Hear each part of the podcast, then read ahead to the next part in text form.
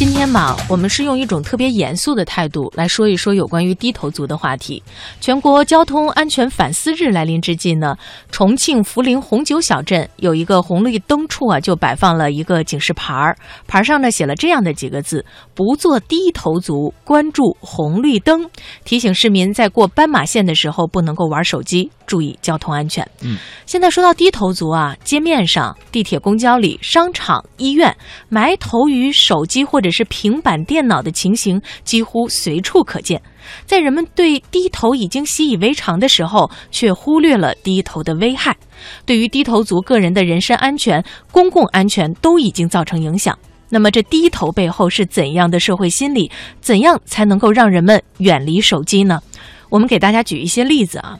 十月二十九日凌晨零时许，湖北武汉的雨夜，有一名小伙边走路边看手机，被身后的小车撞倒，不幸身亡。民警赶到的时候，他的手机里还在播放电视剧。嗯，这就像一部原来互联网上的段子吧，但是我们现在可以玩味出新的新意，就说有一些低头族特别牛，为什么？就是在他们过马路的时候能够闪转腾挪，有人就不服，到了那儿啊，只是一个红绿灯，小时候就进入了结尾，享年多少多少岁。没错，这样呢，真的是对于自己的人身安全会造成很大的危险啊。同样在武汉，今年国庆长假期间，苏女士边走路边接发短信，不慎跌倒，手机正戳中了右眼，造成右眼球的破裂，无奈被迫摘除了眼球。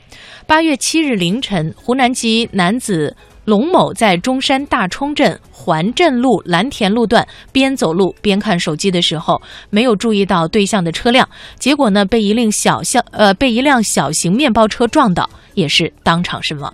这些呢只是近年来几起低头族不分场合使用手机导致的车祸，也只是导致重大后果的事故。除此之外，还有更多在走路或使用交通工具的时候低头的情况。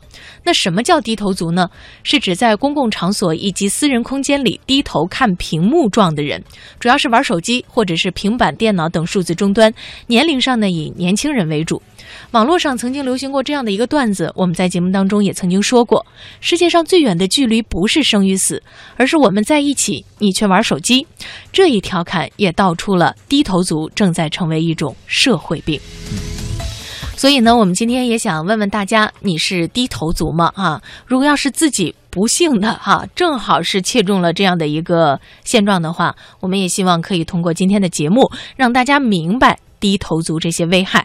所以我们跟大家要说的就是，我行我素真的是危机四伏。是，到底怎么叫我行我素、危机四伏呢？再给大家来讲一故事吧。最近呢，话说有这样一位女子。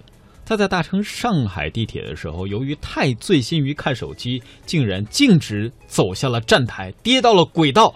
接下来看到远远的火车就驶来了，地铁就驶来了。但是好在有一个人，在他跌下站台的一瞬间，呃，这个拉了他一把，把他拉上了站台。但这个女乘客直到被拉上站台之前，一直在保持着低头的姿势。别以为这事儿跟各位没关系啊，别当笑话看过就拉倒。那么生活当中呢，应该说到处都是这样的低头族。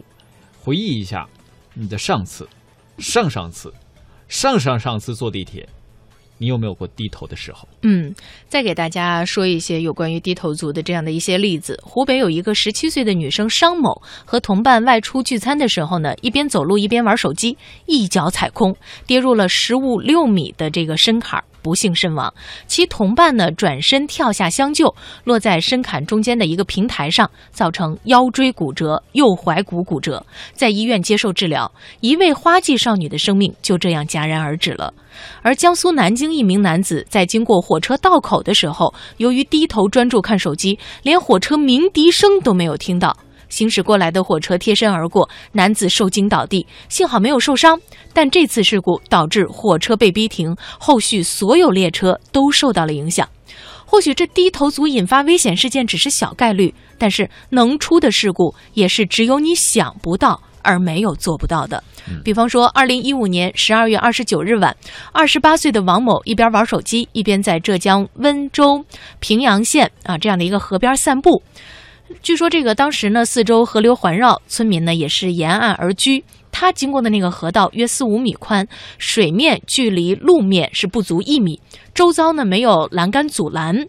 因为他一直在看手机，没有注意到河，一下就给掉了进去，再也没有上来。嗯，还要跟大家说的是，虽然河道宽四五米，距离水面是路面的距离啊不到一米，但是水深不知道，而且水下会不会有淤泥，这也可能导致这名王某他因为低头而造成的风险。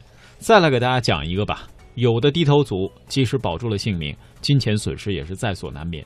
这是江苏南京的一位小伙，他今年二十多岁，是智能手机的忠实粉丝。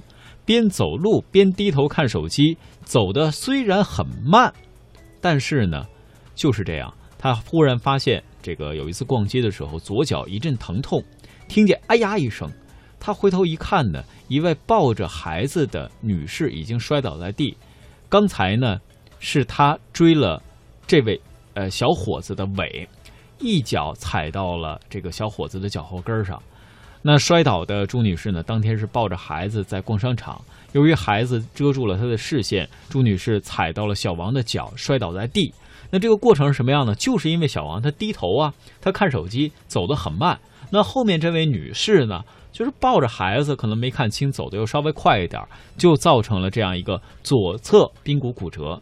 那朱女士前后共计花费医药费两万多块钱，经过协商，这位低头族小伙子一次性需要赔付三千元的损失，并且向对方道歉。才能够得到对方的谅解。嗯，面对这样的事儿呢，可能有一些朋友会说，那就注意点，快点走啊。但是实际上呢，我们想告诉大家，也许后边还有黄雀在后。近年来呢，针对低头族实施的盗窃和抢夺案件也时有发生。曾有统计显示，乘车坐过站的啊，在车内被偷的一大半的乘客都是低头族。前不久呢，一些地方街头还出现了专门针对低头族的新型碰瓷儿诈骗。比方说，江苏网警就在微博上专门讲了这样的一个案件：就这王某啊，边走路边玩游戏，不巧呢就跟对面的男青年撞了个正着。只听一声脆响，对方手中的塑料袋掉在地上，小王连忙道歉，但是袋子里面的东西已经摔碎了，那就赔吧。但是没让让小王没想到的是，这男青年塑料袋里装的是两大瓶药水，还有一张收据显示，两盒药水总价九百一十八块钱。小王赔给了对方九百五十块钱。等到对方走远之后，他捡起塑料袋，发现原来仅仅是两瓶价值不超过二十块钱的生理盐水。这即便是退一步来讲，经常低头看手机不发生这些严重事故，对自我人身健康的影响也是非常巨大和不容忽视的。有一项医学研究表明，长时间使用智能手机会导致眼部结膜、血管充血，甚至出现刺痛、流泪、畏光。等等，这样的一些症状。